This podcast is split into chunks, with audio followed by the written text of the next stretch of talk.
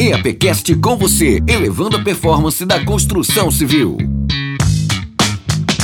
Fala turma, sejam muito bem-vindos a mais um episódio do EAPcast. Eu sou seu host, Gabriel Andrade, junto com meu parceiro e sócio Wagner Cunha. Vamos nessa, Gabi, para mais um episódio incrível, papo na mesa, bicho pegando, é isso, discussão para produzir para a galera, trazer conhecimento aí. Vamos para cima. E hoje, muito felizes, vamos ter aí uma mega representante do time da Mulherada na Engenharia. Ela que é uma grande parceira nossa aí já de algum tempo, né? Tem um propósito e uma atuação na engenharia é, muito ativa e trazendo uma transformação. Então, muita satisfação em apresentar Michelle Moore aqui nesse episódio do EAPcast. E Michelle, seja muito bem-vinda. Gente, obrigada, né? Tô tão feliz de participar desse podcast, né? Vocês dois eu super admiro, estão fazendo um trabalho é, sensacional na, nas redes, né? Sempre levando bastante conhecimento relevante sobre as tendências, melhoria aí de resultado, que no final das contas é o que a gente procura com tudo isso que a gente tem disseminado, né? Então, estou muito feliz de estar aqui. Muito obrigada pelo convite. Eu não sei se todo mundo aí que está nos assistindo me conhece, mas vou me apresentar rapidamente, né, para a gente quebrar o gelo. É, o meu nome é Michelle Mor, né? Sou engenheira civil, me formei já faz uns 12 anos aqui na Universidade Federal de Santa Catarina. Eu tenho pós-graduação em projeto, execução e controle de estruturas e fundações, né? Sou especialista nisso, faz uns seis ou sete anos. Gente, eu já começo a me perder no tempo, né? A gente começa a ficar velho e começa a se perder no tempo, mas eu acho que é mais ou menos uns sete anos que eu me formei na que eu fiz a pós-graduação. É, e, e, claro, né, ao longo desses anos também eu tenho feito, eu tenho dezenas de cursos, eu, eu não sei nem se eu posso dizer centenas, até talvez, porque eu já fiz muitos. Mas muitos cursos né, na área de engenharia estrutural, BIM, inovação tecnologia na construção civil, até a parte de marketing também acabei estudando bastante já. É, eu, tô na AutoQI desde que eu me formei, né? Na verdade, é, eu comecei na AutoQI antes de ter me formado, fui estagiária. AutoQI, para quem não sabe, é uma empresa brasileira de softwares para engenharia, né? Então, trabalho lá já desde que me formei. É, é eu compus, né, fiz parte da equipe de desenvolvimento do Eberic, que é um software para projetos estruturais muito conhecido no Brasil, né, líder de mercado, graças a Deus. E depois disso eu fiz parte da equipe de produto também. Né, a gente estuda mercado, vê as tendências e traz para a empresa, né, a gente define ali os recursos que vão estar nos próximas, nas próximas versões. E então eu atuo né, no setor de inovação em produto da empresa, sou especialista sênior na minha área, também sou conteudista, palestrante, estou né, sempre falando aí sobre projetos estruturais, BIM, inovação, transformação digital e por aí vai, né? Mais ou menos isso.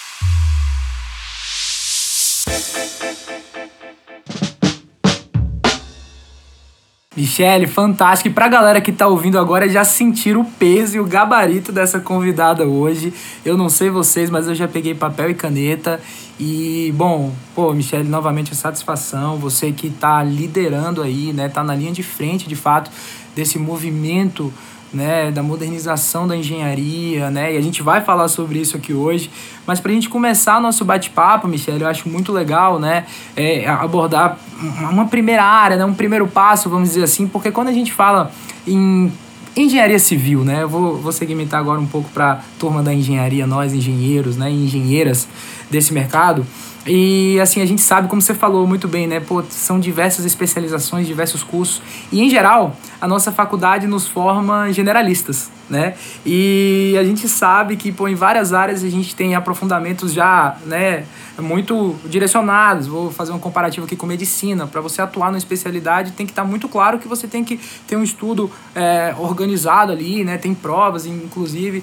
Mas na, na analogia com a engenharia, às vezes a gente é aquele clínico geral da engenharia e tem uma, um universo para atuar e isso muitas vezes gera confusão, né? As pessoas acham que, poxa, mas eu não sou bom em gerenciar obras, então e aí onde está o meu mercado? E às vezes a pessoa acha que tem um caminho certo a ser seguido e o fato de você estar, né, nessa área de projetos e se direcionar disso desde muito cedo, eu acho que é um tema relevante para a galera, assim. Eu acho que até para acalmar o coração de quem está nessa área, né, de projetos, né, que temos uma grande possibilidade aí, e também para a galera que está no gerenciamento, né? Realmente, assim, são áreas que precisam uma da outra, elas têm que andar conectadas e assim, ambas têm um grande volume e demandas necessárias aí que, que dá pra gente atuar. Então, pra gente começar a falar sobre isso, Michelle, queria que você contasse rapidamente, assim, é, sua história com esse direcionamento de projetos, assim, você sempre quis ir pra área de projetos, foi uma coisa que aconteceu, e assim, o que que você, como você vê, assim, essa, essa questão de, pô, atuação em, em projetos, atuação em gerenciamento de obras,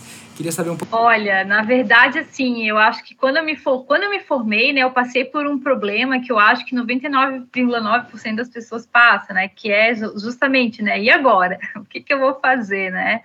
Eu, ao longo da minha graduação, eu já procurei trabalhar, né, eu fiz estágio, inclusive eu me formei em seis anos, mas eu considero que isso foi até um ganho, né? Eu, acho, eu particularmente achei melhor estender um pouquinho a graduação e já ter uma experiência no mercado do que só me fechar para o estudo e, e entrar no mercado depois.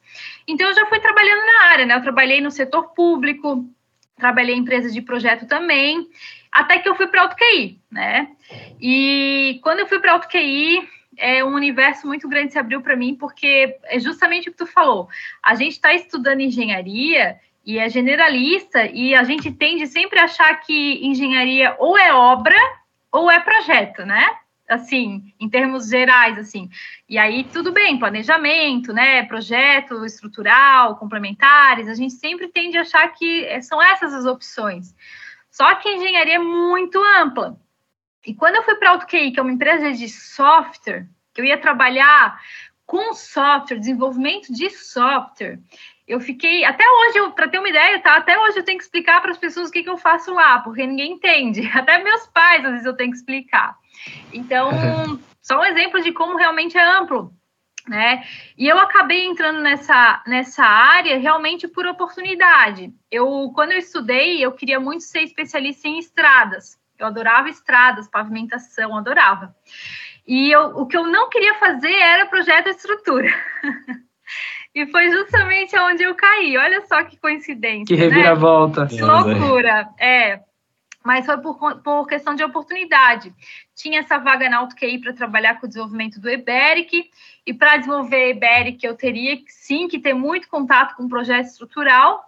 Mas eu abracei a causa, né? Fui lá, fiz a prova, fiz entrevista, passei. Em duas semanas eu já estava trabalhando, assim, foi muito rápido.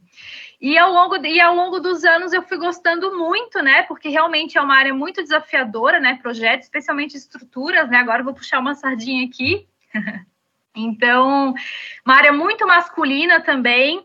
É, quando eu comecei a trabalhar, eu eu nem lembro direito outras mulheres que tinham, assim, era muito limitado mesmo, agora a gente tem mais, né?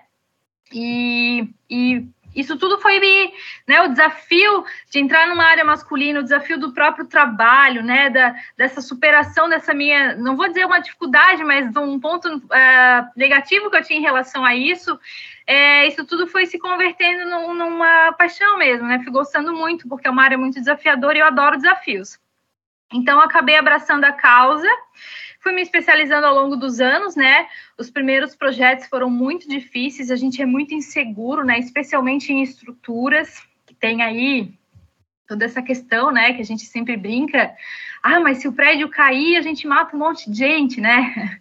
É, seria engraçado se não fosse trágico, né? Mas Uh, realmente é uma responsabilidade muito grande que a gente carrega, então isso acaba também trazendo muita insegurança para quem atua, mas isso tudo é muito normal, né? Eu tive um grande mentor, que é o Rodrigo Queires, que trabalha comigo até hoje. Os primeiros projetos que eu fiz, ele me orientava passo a passo, ele revisava as coisas que eu fazia, então isso me deu muita segurança, inclusive é uma dica que eu dou para quem está ouvindo, né? Uh, quem seguir essa área é uma área bem desafiadora, sim, dá trabalho sim, a gente fica sem dormir sim, mas é muito engrandecedor a gente ver depois uma obra, né, em pé que a gente projetou, ver as coisas dando certo, a gente vai vendo que vai aprendendo, vai adquirindo esse conhecimento, vai ficando mais seguro conforme os anos vão passando. Então, é, foi, foi para mim foi assim, foi, foi uma questão de oportunidade mesmo, E, mas tive essa ajuda do Rodrigo Queires, que me ajudou muito mesmo a, a ter mais segurança. E a gente vai embora, né? A gente tem as dificuldades iniciais, mas daqui a pouco a gente já está deslanchando aí, inclusive ajudando outros, né? Os nossos colegas. Então, foi um desafio muito legal, assim, eu, eu gostei muito de ter trabalhado nessa área. Hoje não atuo tanto, né? Mas foi, foi muito legal para mim, assim, me engrandeceu muito enquanto profissional, com certeza. E uma área, complementando aí, Gabi, que Michele traz, e uma área super importante, né? Assim, eu queria até desmistificar aqui agora esse momento de você pensar e executar uma obra sem ter desenvolvido o projeto, sem ter desenvolvido o planejamento, o orçamento. Isso é um ato, desculpe aqui as palavras, de loucura. Você ir para um ambiente da construção civil com a variabilidade gigantesca e não ter um, um tempo necessário para desenvolver os seus projetos com qualidade, projetos muito bem detalhados, que você não tenha problema no momento da execução do seu serviço, que você não tenha aquela dúvida, o que é que eu faço, o projeto está falando bem, não está falando, e começa a te gerar custos, te gerar retrabalho. Então é isso, a construção civil precisa entender. Eu, eu tenho, um, tenho um podcast aqui, Michele, incrível, que é Vitor Amadeu, né, que trabalha no Odebrecht há muitos anos, ele gerencia essa parte a montante, ele falou, cara, a galera tem que entender e dar atenção para essa parte inicial, desenvolvimento de projeto, desenvolvimento de planejamento, desenvolvimento de orçamento, não é fazer no estralar de dedos e ir para a obra perde, perde tempo não, né? Ganha tempo aqui para você não ter problema na obra. Isso tem que ficar muito claro, galera. De fato, é muito necessário você ter atenção para esse pré-obra, né? Para que de fato você consiga o resultado lá na frente. Falar de projeto, fazer projeto é importante que se conheça a obra, e quem está na obra também é importante que conheça de projeto. É, as duas, os dois conhecimentos são muito importantes e os dois se complementam, né? Os melhores projetos vão ser daqueles profissionais que conhecem as rotinas de obra. E o cara que vai executar a obra melhor, que vai entender melhor o projeto, é porque de fato tem alguma vivência de projeto também, né? Então é importante que se conheça os dois, assim, é o, é o, tipo de coisa que são dois conhecimentos que se complementam muito, né? E é muito importante a gente saber dos dois. Quando a gente fala dessas dessas grandes áreas de planejamento, ou não só planejamento, mas projetos como um todo, né? é, e obra, né, e gerenciamento de obra e a execução, a gente tem que entender que, na verdade, um depende do outro, e o que você trouxe muito bem. Então, eu achei muito legal, e eu acho muito legal, a gente vai discorrer sobre isso, que você está numa área onde você não só né, entende isso, como você pode fazer algo né, por estar numa empresa de software. Né? E eu vejo que o o caminho está sendo exatamente você conectar cada vez mais né, aquilo que está no planejado, aquilo que está no planejamento com o que está sendo executado na obra, né, trazendo aquela variabilidade, a realidade para o projeto, né? Ainda mais agora com o BIM, né, Gabriel? Com o BIM, a visão do projetista, a visão do executor, a visão de todo mundo que está nessa nesse, nesse nosso universo da construção civil tem que mudar, né? A gente agora tem que ter uma visão mais multidisciplinar, a gente tem que ter uma visão holística.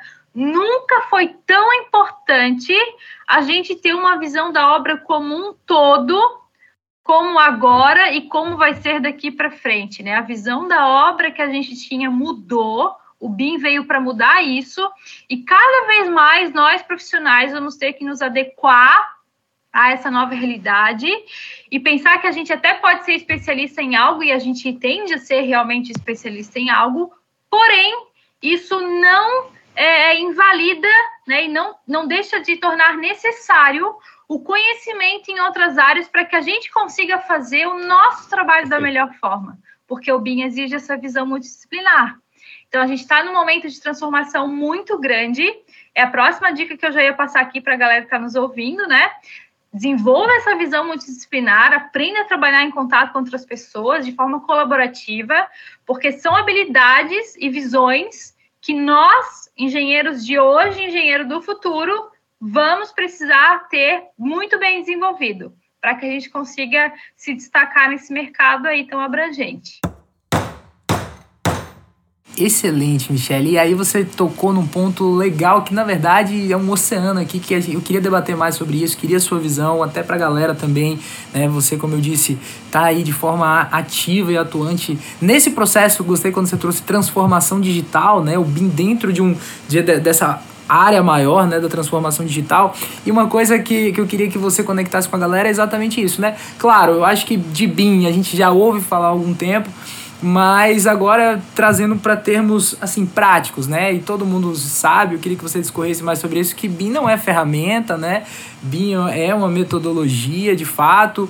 E com, como você enxerga esse momento hoje? Porque tem um, tem um detalhe aqui que eu queria, eu queria trazer, né? O que isso cada vez mais no nosso país, né? Falando de Brasil, é altamente necessário. Agora ficou assim pré-requisito, porque a gente está no momento em que as coisas, né? Estamos falando hoje aqui só para localizar no tempo, né, em 2022, em março de 2022 e a gente está num tempo que, de fato, a gente está numa variabilidade de custo e incertezas que afetam muito o processo construtivo.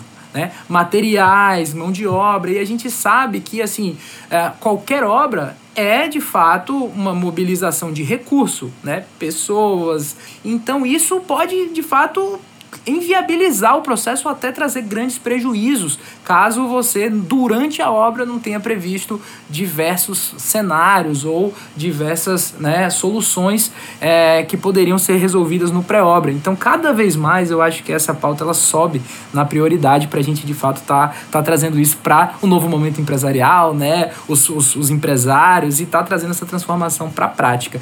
Então, como você vê, assim, né, falando de transformação digital, o que que que, que seria essa transformação digital hoje no mercado para uma construtora, para essas empresas que precisam atuar nesse cenário de agora? Só para contextualizar, né, Gabriel? É, eu não sei se as pessoas que estão nos ouvindo elas têm uma clareza sobre esse assunto, mas muita gente às vezes acha que BIM, né, transformação digital e aplicativo na obra, tudo isso é só por bonito, né? Nossa, olha que legal, né? Um aplicativo, um botão para apertar.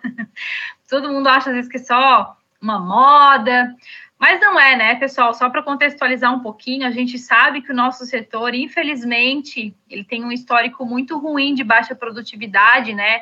A gente tem um histórico aí de grande perda de dinheiro pela falta de previsibilidade e qualidade dos projetos.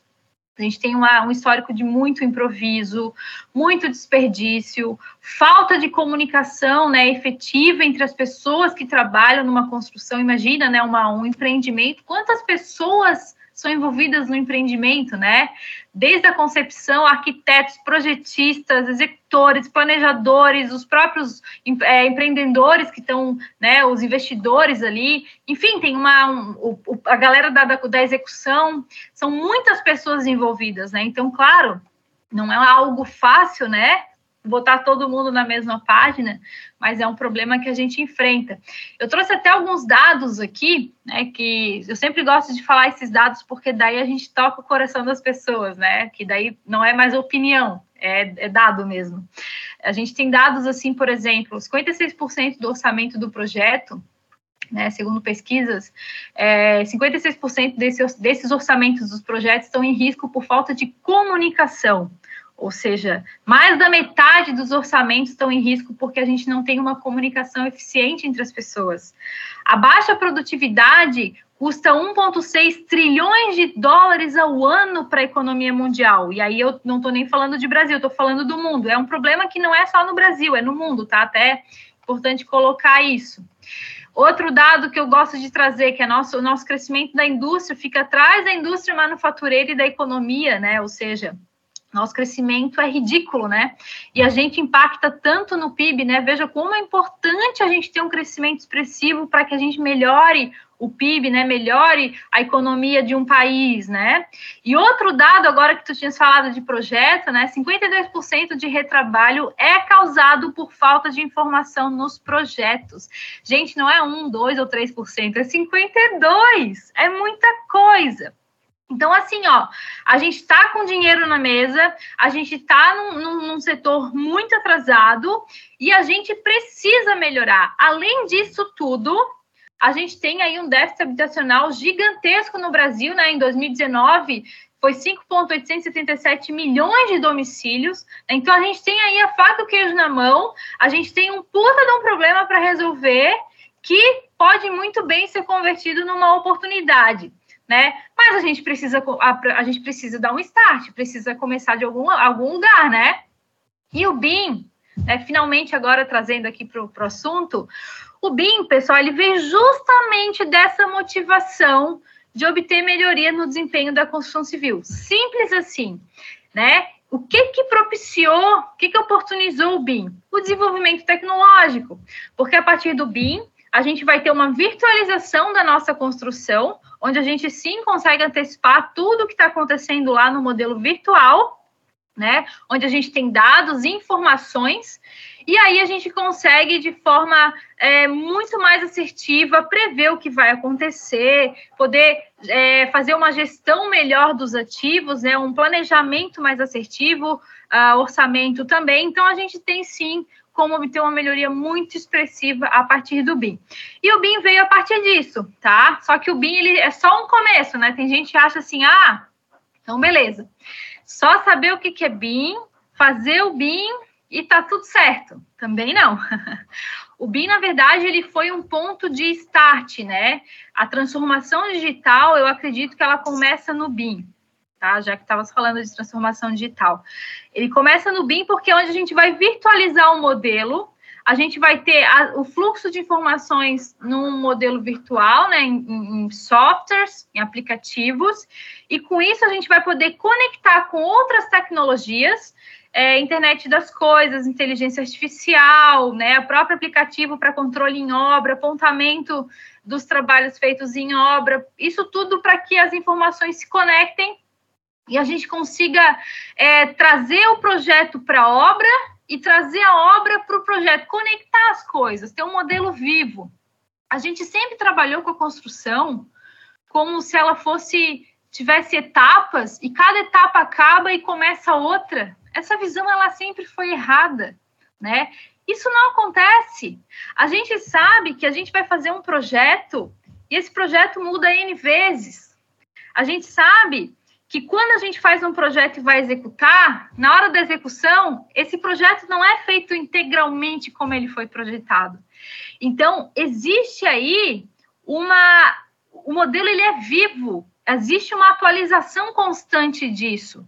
E cada atualização que a gente faz gera mudanças no planejamento, gera mudanças no orçamento, e isso tudo nunca foi considerado né?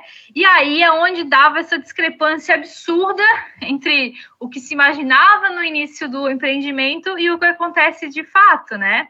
Então são essas coisas que a gente tem que mudar a gente tem que encarar a construção de forma holística, né? A gente tem que ter uma visão ampla, a gente tem que conectar as coisas, a gente tem que atualizar as coisas. E quando eu faço uma mudança num planejamento, isso reverte, ou, ou no projeto, isso reverte no meu planejamento, isso reverte no meu dia a dia na obra. E a gente tem que estar preparado para isso. Então, é essa transformação digital com o uso dessas tecnologias, essa conexão entre projeto, orçamento, planejamento, né, execução, é isso que a gente é, é daí que a gente vai conseguir extrair essas melhorias. A gente vai virtualizar o modelo, vai, vai ter um planejamento real do que acontece, e com isso a gente vai, vai extrair muito mais assertividade e previsibilidade, né? Que é até um termo que tu usaste aí muito bem, e que falta muito na nossa construção e que eu acredito realmente que a partir daí que a gente vai começar a ter melhorias significativas é, de resultados né, de performance. Muito legal essa fala de, de Michele, Gabi, porque pô, a gente tem que acabar com essa visão de, de primitivismo da construção civil, né? Ah, vou executar obra sem projeto. Pô, isso não cabe mais hoje um papo, né? Não cabe. Eu vou fazer uma obra sem orçamento, vou fazer um orçamento aqui mais ou menos. Não existe isso para você conseguir ter resultados dentro da construção civil, entregar a obra no prazo, no custo, na qualidade, na segurança, que acontece, que muitos profissionais entregam, que muitas empresas também entregam. Você precisa desenvolver esse trabalho de planejamento, de gestão e ter, entender que você é um gestor dentro do processo. Você não pode se comportar como um tocador de obras que está dentro de uma obra que não está enxergando aquela, aquela, aquele fluxo que está acontecendo, porque no fim do dia, obra é um grande fluxo, é serviço liberando serviço, precisa ter produtividade, precisa ter performance. Então, a visão, a nossa visão, a gente precisa mudar. Por isso que tem esses dados aí que Michele trouxe, 50% disso de produtividade. E isso aqui, então, esse é um ponto. Eu trago isso como um ponto, assim, que está ouvindo aqui agora, por virar essa chave e falar, cara, eu sou gestor. Eu sou gestor. Isso já é um grande avanço que você vai ter dentro da sua carreira profissional. E o segundo ponto que eu trago, que precisa também, é um outro drive que a construção civil precisa absorver, é implementar cultura de aprendizagem dentro do seu processo. Tem que ter ciclos periódicos de capacitação e treinamento das pessoas. Estamos tratando de uma mão de obra de ascensão social que está vindo ali, que, porra, não, infelizmente não teve conhecimento devido à vida dela e tudo mais. Então a gente precisa enxergar isso como um ponto central de resultado e de performance. Não tem como, Gabi, eu afirmo isso assim com muita tranquilidade. Não tem como você crescer como empresa pegando mais obras se você não tem um programa integrado desse, porque você vai ter muita improdutividade, porque tem muitas pessoas que não são treinadas. Aí Michelle trouxe um dado que eu achei sensacional. Porra, problema de comunicação, cara. Quando você não treina, todo mundo faz de um jeito, comunicação cruzada, as coisas não funcionam dentro de canteiro de obras, a gente conhece canteiro de obras, a gente sabe o que a gente está falando. Então, quando você treina, você traz direcionamento comum, você traz uma comunicação clara e objetiva, todo mundo dentro do mesmo propósito, claro, porque você estrategicamente treina em conceitos que você quer que você capacite o seu time. O resultado que você espera dentro do seu projeto. Ah, você quer resultado de prazo, de custo, de qualidade? De qualidade, você treina. Treina em processo executivo. É resultado de prazo, você treina em aspectos de gestão. Você traz um curso para média liderança de capacitação. Eu, particularmente, fiz um projeto desse com a média liderança. Eu, dentro, de, dentro da minha obra, que eu trabalhava no Odebrecht nesse momento, a gente colocou 15 pessoas dentro de uma sala e demos um curso introdutório de orçamento ensinando um programa de produtividade para encarregado, cara. Foi sensacional que o cara ia para o campo sabendo que era índice. Ele transmitia isso para a equipe. Então você começa a ter estratégias de treinamento que potencializam o seu time na busca do resultado e da performance. Então esse é um drive muito necessário que precisa ser direcionado pelas empresas né? e pelos profissionais também, né? Essa mudança até, de perspectiva. Até complementando, Wagner, essa questão da capacitação, né? Uh, trazendo isso para o universo do BIM, né? Uh, quais são? Eu já fiz tudo quanto é pesquisa de BIM, transformação digital, tudo isso eu leio a rodo, tá? Tô sempre atrás de dados, né? Eu adoro dados. é, as pesquisas que eu, que eu leio, né? Eu, eu, gosto sempre de ler por que, que as empresas estão implementando, por que, que falha, por que, que dá certo, quando dá certo, o que, que traz de benefício, enfim, esse tipo de pesquisa estou sempre lendo. E quando eu, quando eu leio pesquisa sobre falha de implementação de BIM, porque assim, uma, uma um ponto muito importante para a gente que desenvolve tecnologia é que dê certo, né? A gente quer que dê certo, a gente não está criando tecnologia para ficar no, no computador bonitinho só, a gente quer que isso seja convertido em resultado. Então a gente estuda muito sobre isso. As to, ó, todas as pesquisas que eu já li até hoje, claro que eu não li todas que existem no mundo, mas as que eu li, e já foram muitas, todas as pesquisas que eu li até hoje apontam duas maiores razões na falha de implementação do BIM. Sabe quais são? Resistência à mudança na forma de trabalhar, ou seja, todo mundo compra um software, manda todo mundo aprender, mas continua trabalhando como fazia no modelo 2D, e isso dá cagada, falando bem curto e grosso. E outra falha, outra razão para falha é a falta de conhecimento, justamente o que tu acabaste de dizer. A capacitação, por incrível que pareça, ainda é encarada pelas empresas como custo e não como um investimento. E é uma visão realmente bastante equivocada, né? Ainda mais agora nesse Perfeito, momento de transformação que a gente está, a gente a, a gente está passando por uma mudança disruptiva. Que, que é uma mudança disruptiva? É uma mudança que muda a forma como a gente tratava determinado assunto, que no caso aqui é a construção. Muda totalmente. E quando a gente está diante de uma, uma mudança disruptiva, é natural que a gente tem que sentar e aprender sobre essa mudança, né? Então, as empresas não estão investindo no conhecimento, elas têm essa resistência à mudança, elas tendem a achar que é comprar um software, mas continuar fazendo como estão. E aí essas são as razões de falha na implementação do BIM. Aí que acontece? A gente vai lá numa empresa tentar vender a ideia do BIM, né? Ou, ou alertar, ou incentivar, não sei nem que termo usar aqui. E aí as pessoas já olham até para a gente com cara feia, né? Porque tá com trauma. Ah, lá vem ela falar de BIM de novo, esse negócio que não funciona, que não dá certo, né? Então, realmente é uma coisa muito importante a gente alertar as pessoas, né? Precisa sim a gente precisa se entender que a capacitação é pré-requisito, né, para mudanças e para também que as coisas deem certo, né? E, e, também tem que entender que a gente está realmente diante de um período de transformação muito grande e a gente provavelmente vai ter que mudar bastante coisa na nossa forma de trabalho. E aí é o ponto de start para que as coisas comecem a funcionar melhor, né? Ô Michele, e legal demais, eu acho que assim, é, é, é isso porque quando você traz isso na prática, né, como você falou, a gente vê que a maior barreira para de fato uma disseminação, isso começar a funcionar, não é técnica, não é falta de recurso, é uma mudança cultural, né? Primeiro entender que essa etapa ela já faz parte da obra, né? A obra começa quando começam os projetos, não é quando você faz a locação no terreno ou algo parecido. Então, é, trazer essa fase para a evidência do processo como um todo, né? E você e, e ter essa mudança cultural de calma aí, vamos ter, investir com qualidade o tempo nisso e investir em preparar os profissionais para estarem atuando mais aí. Por isso que a gente sempre fala em nossa nossa até nosso, nossos direcionamentos em treinamentos aqui e tudo mais, é que o engenheiro ele não pode é, tratar a gestão como áreas separadas, né? Ah, planejamento, prazo, custo é uma área separada de qualidade, que é separada de segurança, né? Na verdade, prazo, custo, qualidade e segurança são atribuições de gestão para quem está na frente de qualquer projeto. E outra, prazo, custo, qualidade e segurança tem que estar tá na agenda de quem está elaborando os projetos, né?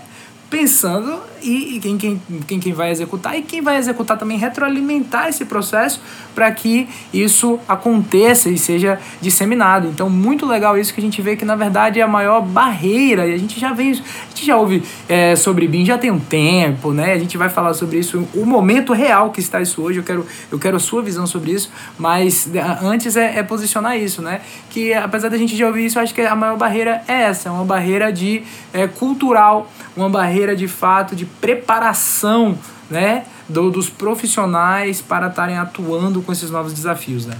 Com certeza, até, tu, até uma coisa assim que é importante dizer, né? Por exemplo, agora com o BIM, uh, todas, todos os stakeholders que a gente chama, né? As pessoas que fazem parte das equipes ali de concepção do empreendimento, elas já devem estar envolvidas no início, né?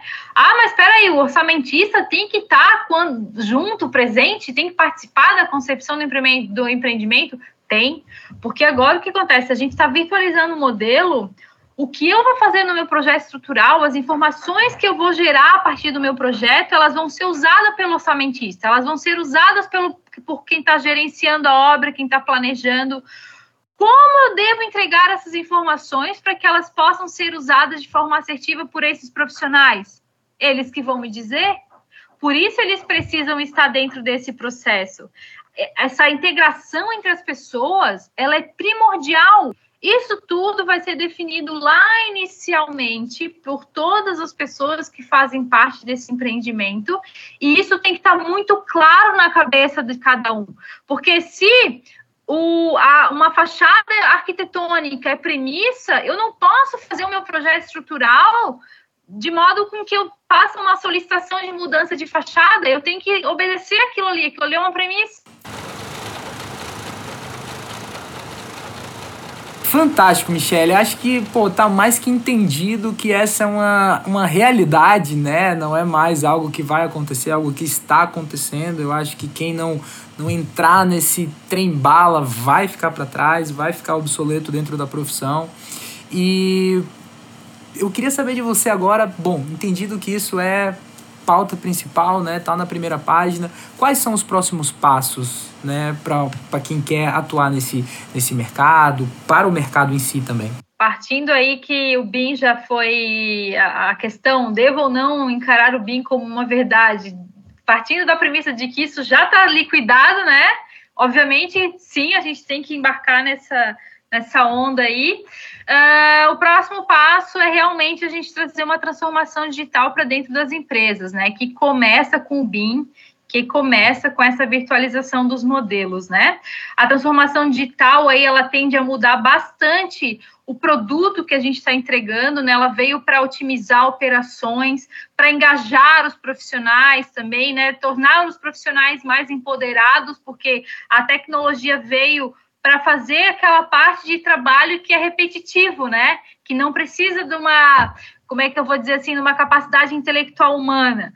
Só que ela veio para fazer isso e ao passo que ela faz isso, ela empodera justamente aquilo que precisa da capacidade intelectual humana.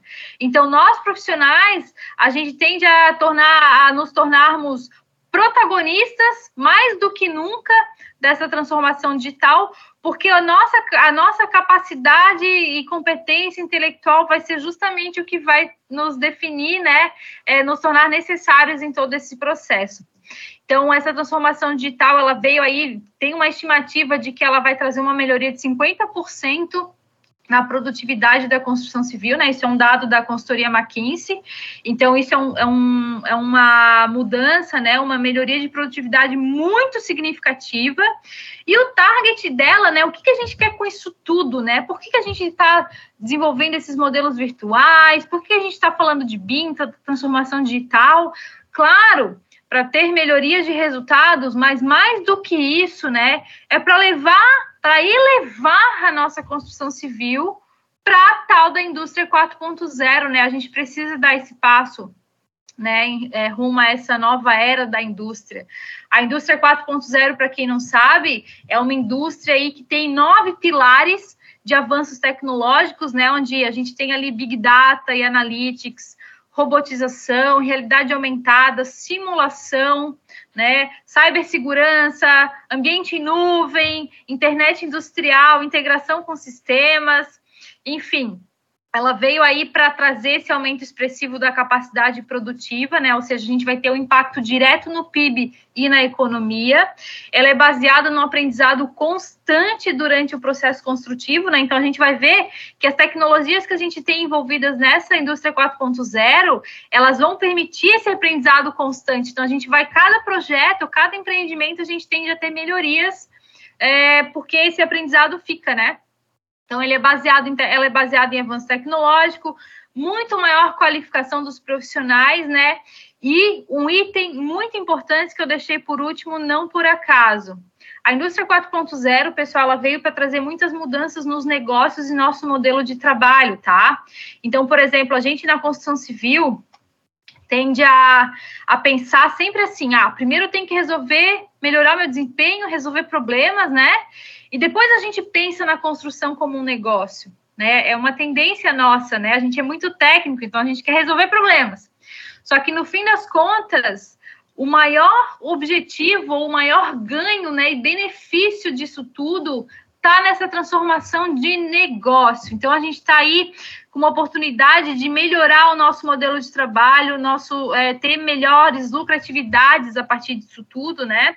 É uma oportunidade gigantesca, né? Então, quem não adotar isso tudo que a gente está falando aqui, né, por questão de melhoria, vai ver que vai ter que adotar de qualquer jeito como uma, um fator de competição mesmo, né? A gente está no mercado altamente competitivo e se a gente quer se manter competitivo, né, se a gente quer que o nosso negócio seja competitivo, a gente vai ter que, que abraçar essa causa, não tem jeito, tá? E assim, ó, pessoal, só para deixar uma mensagem final, né? É, a gente fala tanto é, de melhoria de, de resultado, de melhoria de performance. A gente é, tem, que, tem que pensar que isso tudo é muito importante, porque, como eu já falei, né, a gente está impactando o PIB, a gente está falando aqui de recursos que a gente usa na construção, né? Nossa construção civil usa muitos recursos naturais. Né? A gente precisa ter práticas mais sustentáveis. Isso é extremamente importante para que a gente consiga é, continuar com o mundo, né? A gente precisa dos recursos naturais.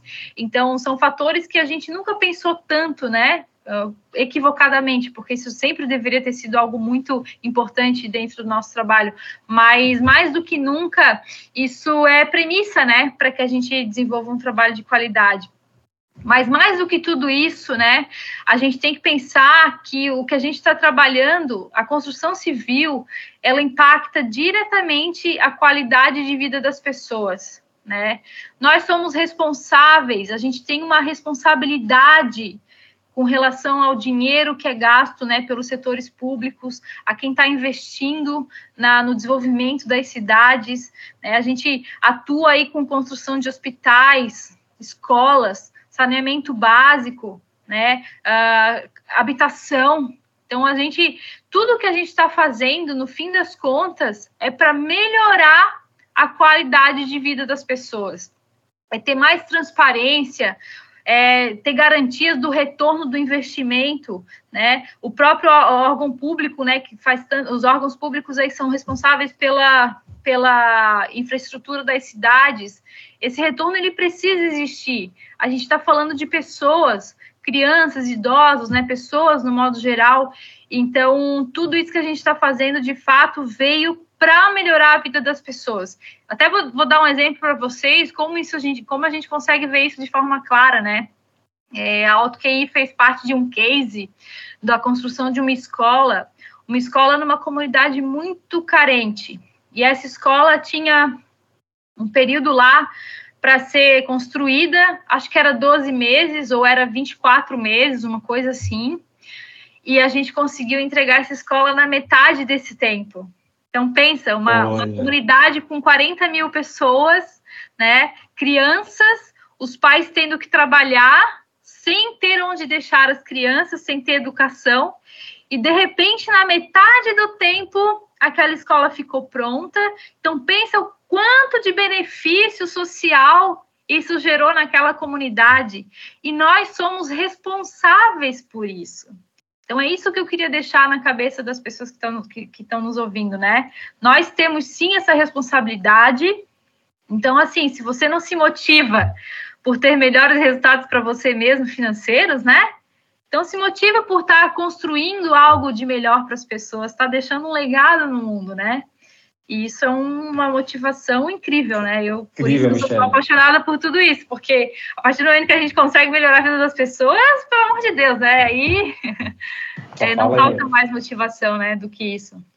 Muito legal sua fala, Michelle. Eu, porra, enxergo da mesma forma. Eu sou, eu sou entusiasta da construção civil, né? Você trouxe uma coisa muito legal que, porra, a gente é responsável por tudo da sociedade, cara. A gente constrói as escolas, a gente constrói as, as casas, as habitações, os hospitais, a gente faz a manutenção de todas as infraestruturas existentes.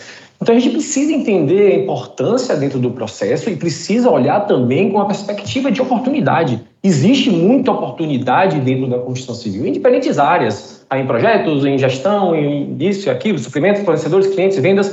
É um ecossistema tão poderoso que muitas vezes as pessoas não enxergam dessa forma e não vê oportunidade, não, não, não faz o que precisa ser feito e daí perde a chance de, de talvez ter crescido financeiramente e profissionalmente na construção civil. Então, é um ambiente de oportunidade. Agora, de fato, tem um jogo que precisa ser jogado.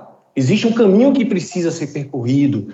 Eu trouxe, eu trouxe logo um debate inicial com você essa questão de pô, ter projeto, de ter metodologia, de entender com, com, com você sendo um gestor dentro do seu processo, que muitas vezes as pessoas não enxergam dessa forma. A gente tem que acabar com isso, a gente tem que acabar. Nós somos gestores, gestores, que precisamos entregar resultado e que precisamos entregar o sonho do cliente. A empresa que bota o cliente como um ponto focal, que, porra, esse cliente aqui tem que estar satisfeito com o meu trabalho. Se ele for na obra tapete vermelho, essa empresa vai crescer dentro da construção civil e vai ganhar muito dinheiro, sim. Isso é um fato, porque tem as oportunidades. Existem as oportunidades. Então, isso eu vejo também dessa forma. Eu acho, inclusive, que eu tenho um olhar otimista. Estou vendo muitas pessoas enxergando desse jeito, muitas pessoas que estão virando essa chave, que estão crescendo com esses diversas e inúmeras empresas que entregam resultado que entrega a ordem do prazo, do custo da qualidade de segurança, que bate no peito e fala assim, eu entrego, pode mandar que eu entrego. Eu conheço diversos profissionais, a gente está formando esse ecossistema. E, pô, quem está ouvindo a gente aqui agora, cara, é uma oportunidade, eu também vou entrar nesse ecossistema. Eu preciso entrar nessa onda, eu quero crescer profissionalmente, eu quero viajar, eu quero comprar meu carro, eu quero comprar um apartamento, eu quero crescer como pessoa e deixar um legado, que inclusive é uma grande oportunidade que a gente tem dentro da construção civil. A partir do momento que eu desenvolvo projetos, impacto na sociedade, em qualquer tipo de projeto que você venha fazer. Então, acho que esse olhar, eu quero deixar aqui para a galera, Gabi, tipo assim, porra, entender isso mesmo, aproveitar a oportunidade e cair para dentro, cara, fazer o negócio acontecer. E legal, Michele, e aí a gente pode falar até entendendo essa, pô, esse seu sentimento de quando você atua e assim, enxerga além da construção civil, né? Nós também trabalhamos com a entrega e a construção de diversas escolas, foi durante um tempo, né, um propósito nosso profissional, a gente de fato atuando aí, a gente tinha uma missão interessante onde a gente era responsável por construção, manutenção e ampliação por mais de duas mil unidades escolares, né, governo estadual, enfim, foi realmente uma experiência bastante relevante. E é curioso como diversos episódios aqui, inclusive do EAPcast, eles acabam convergindo nesse momento de, de fato, posicionar a construção civil como esse fator de transformação da sociedade. Então é, é, é, um, é um ponto a mais e ainda conectando com a sua fala, quando você trouxe da indústria 4.0, da engenharia 4.0, né? Nosso treinamento é gestão de obras de alta performance 4.0, a gente traz isso justamente para incluir o profissional e a engenharia civil na conversa, né? O mundo está mudando, os conceitos empresariais estão mudando. Então, assim, poxa, a gente tem a obrigação de acompanhar, né? Acabou aquela história que construção civil, quando se fala de gestão de startup, pelo contrário, as Construtex fazendo um trabalho incrível, né? Assim, posicionando, pô, uma revolução no setor simplificando as coisas, porque eu também acredito que a inovação é você simplificar muitas vezes, né? Você entregar mais rápido, mais barato, é você é, ensinar de uma forma mais eficiente. Então, eu acho que a inovação ela vem para simplificar, inovação que dificulta, eu acho que né, não é muito esse drive, a inovação tem que facilitar e conectar com, com a prática mesmo. E, cara, é, é, eu acho que a, a lição que fica da, da, da, fala aí, do que você traz, assim, que eu trouxe muito para mim, né? Algumas coisas que eu quero posicionar aqui. Primeiro, né? Poxa, o mar de oportunidade que tem dentro dessa área. E aí, agora falando de um termo prático, né? Pô, se você quer surfar essa onda, você tem que saber é, de qual linha você tá, sabe? Você trouxe muito bem, assim, não basta só querer achar interessante e tal, mas tem que se direcionar, é, falando para o profissional, pô, tem que se capacitar, tem que entender de fato onde ele vai atuar nessa cadeia. É muito abrangente, você trouxe a transformação digital, são, assim, são muitos pontos, então eu acho que o profissional ele tem que se se direcionar para, de fato, ele ter a, a, clareza de qual resultado ele vai entregar para o mercado. Eu acho que isso é um primeiro ponto. Né? Então, isso, isso traz e é um convite para os profissionais entenderem que eles realmente, né, até a fala do Wagner, estão no oceano de oportunidades né? e, com isso, cabe-se a preparação, porque dizem que a sorte é a, é, é a união da preparação com a oportunidade, né? Aí dizem que é a sorte. Então eu acho que cabe a preparação nesse sentido. Outra coisa também, né, é colocar aqui no, poxa, nossa, você até como ó, executiva, alta executiva da Auto QI também, colocando assim o cenário nacional também liderando. Poxa, software, você falou ali de, de, assim no começo da conversa, né? Eu, eu vou evidenciar aqui de novo que você participou no desenvolvimento do Eberic, um software nacional assim com a qualidade, liderando o mercado muito muito bacana mesmo. Eu acho que assim a gente muitas vezes tem aquela coisa de se achar o patinho feio, né? Ah, mas nossa engenharia e tal, mas não, temos, estamos fazendo muita, muita coisa relevante aqui. E também queria posicionar outra coisa que você colocou ali é, e evidenciar isso, o fato, pô, a mulherada na engenharia, sabe? Num ambiente predominantemente masculino, mas eu acho que isso é, precisa sim, né? Cada vez mais trazer é, e, e, e propiciar né, a inclusão e a diversidade no mundo da construção civil, porque o mundo hoje é, traz isso né, na sua essência, nas novas empresas, nas culturas dos negócios e a gente também trazendo isso para a construção civil. Né? Eu acho que melhora de forma, poxa, sistêmica toda a cadeia e, de novo, né, eu acho que eu acho que você também, eu sei que eu quero depois até que você deixe aqui, né, como as pessoas te acham nas redes sociais, que eu já ia falar nessa nossa geração de conteúdo que você é muito atuante lá também, mas eu acho que eu acho que para você, assim como para nós, no momento que a gente não enxergar, e assim a gente sabe que isso não vai acontecer, mas no momento que a gente não enxergar mais, poxa, potencial e de fato aquela paixão pela engenharia, eu acho que perde o sentido. E na verdade é exatamente o contrário. As coisas estão acontecendo, estão acontecendo muito rápido, né? Acabar com esse discurso de engenheiro vitimista, né? A gente tem que partir para cima, educar o mercado, porque a gente precisa inclusive posicionar né, como a gente é remunerado, qual resultado a gente entrega, não podemos mais aceitar qualquer tipo de coisa. Profissional técnico é profissional técnico, ele não disputa por preço somente, sabe? Ele entrega qualidade, ele entrega gestão, ele entrega projetos pensados, sistêmicos. Então, eu acho que é, eu queria posicionar essa fala final porque foi de, de assim, muito, muitas, muitos pontos relevantes, muito ricos aqui para a galera refletir aí. E claro, botar em prática. A gente sempre fala, mais que saber, é necessário realizar, né? A grande a inovação tem que, tem que ir para o campo de batalha. E, bom, Michele, pra galera ali, né, que quer beber um pouco mais da fonte, quer escutar você mais conversando e trazendo esses conceitos a respeito disso, como é que a galera te acha nas redes sociais aí? Bom, eu, eu participo bastante no Instagram e no LinkedIn, né? O meu perfil no Instagram é arroba Michele Mor, com L só e com I, M-O-H-R. Engenheiro tem que saber como é que escreve Mor, né?